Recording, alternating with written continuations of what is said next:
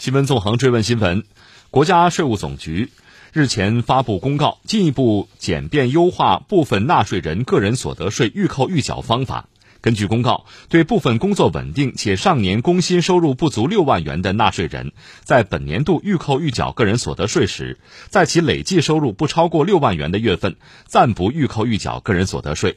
在其累计收入超过六万元的当月及年内后续月份，再预扣预缴个人所得税。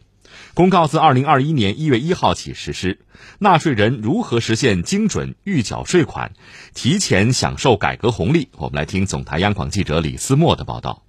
个人所得税制改革后，为尽可能使大多数纳税人在预扣预缴环节就精准预缴税款，提前享受改革红利，参考国际通行做法，对居民个人工资薪金所得采取累计预扣法来预扣预缴个人所得税。国家税务总局所得税司个人所得税二处副处长郭锦文介绍，这样，大部分仅有一处工资薪金所得的纳税人预缴税款与全年应纳税款一致，第二年就不用再进行汇算清缴，办税负担得以有效减轻。这个制度已经实行了一年多了，啊，看来呢，现在发挥了比较有效的作用。那么，相当一部分纳税人在预缴阶段就能够享受到个税的改革红利，而且不用办汇缴了。但郭锦文同时表示，在执行的过程中，税务部门也发现有部分固定从一处取薪且年收入低于六万元的纳税人，虽然全年算账不用缴税，但因其个月间收入波动较大，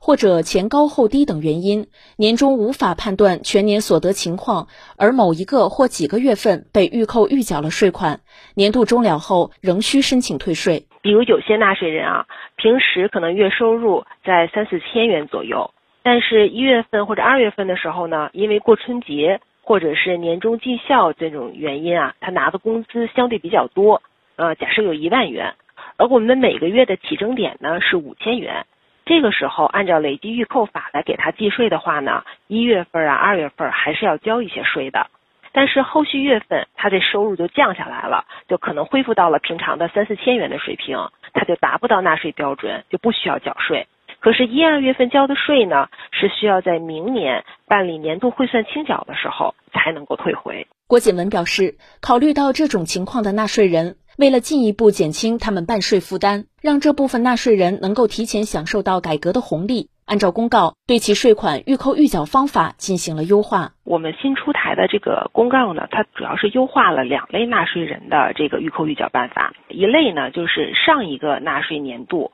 他所在的单位呢，都给他申报了工资薪金的个人所得税，而且全年统算账，他的这个工薪收入啊不超过六万块钱。那么在第二年，二零二一年，他仍然在这个单位任职受雇，而且拿工资薪金。哎，这样的人呢，就可以使用这个优化的预扣预缴办法。还有一类人啊，主要以现在是以保险营销员和证券经纪人为主，他呢是按照累计预扣法来扣他劳务报酬的。所以对这部分人，如果也像刚才说的是样，他一到十二月都在这个单位取得了劳务报酬，而且呢总的收入不超过六万块钱，第二年还在这个单位，那么也就可以按照优化了的办法来计税的。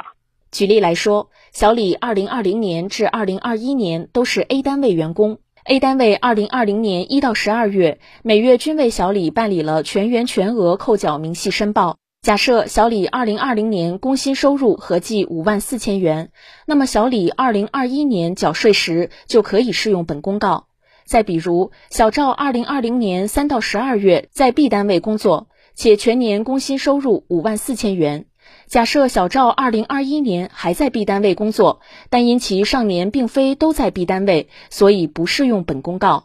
那么根据公告优化后，具体如何预扣预缴呢？郭锦文介绍，对符合公告规定条件的纳税人，扣缴义务人在预扣预缴本纳税年度个人所得税时，累计减除费用自一月份起，直接按照全年六万元计算扣除。也就是在纳税人累计收入不超过六万元的月份，不用预扣预缴个人所得税；在其累计收入超过六万元的当月及年内后续月份，再预扣预缴个人所得税。比如说，某个单位的员工小张，他二零二零年呢，在这个单位拿到了工资薪金，一共是拿了五万块钱。那么这个单位每个月都给他办理了工资薪金的个人所得税的全员全额扣缴申报。那么二零二一年开始呢，这个单位呢一月份给他发了一万块钱的工资薪金。那么二月份到十二月份，每个月发四千块钱的工资薪金。那么在不考虑三险一金的情况下呢，如果按照我们原先的预扣预缴办法，小张这个一月份啊，他就要交呃一万块钱减去五千块钱的起征点，再乘以适用的税率百分之三，他要交一百五十元的个人所得税。但是因为二月份到十二月份，他只收发了这个四千块钱，其他月份呢是不需要缴个人所得税的。那么全年算账，他全年收入不足六万块钱，那么。通过第二年的汇算清缴，也可以实现退税一百五十元。那么这个税还是退还给他的啊，他是不吃亏的。但是采用我们现在这个公告的新的预缴办法之后呢，小张从一月份起就可以直接扣全年的这个累计的减除费用六万块钱，所以他一月份连这一百五十块钱都不用交，年终呢也不需要再办理汇算清缴了。那么从这个纳税人的获得感呀，从他办税的便捷度上来讲，都有了大幅度的提升。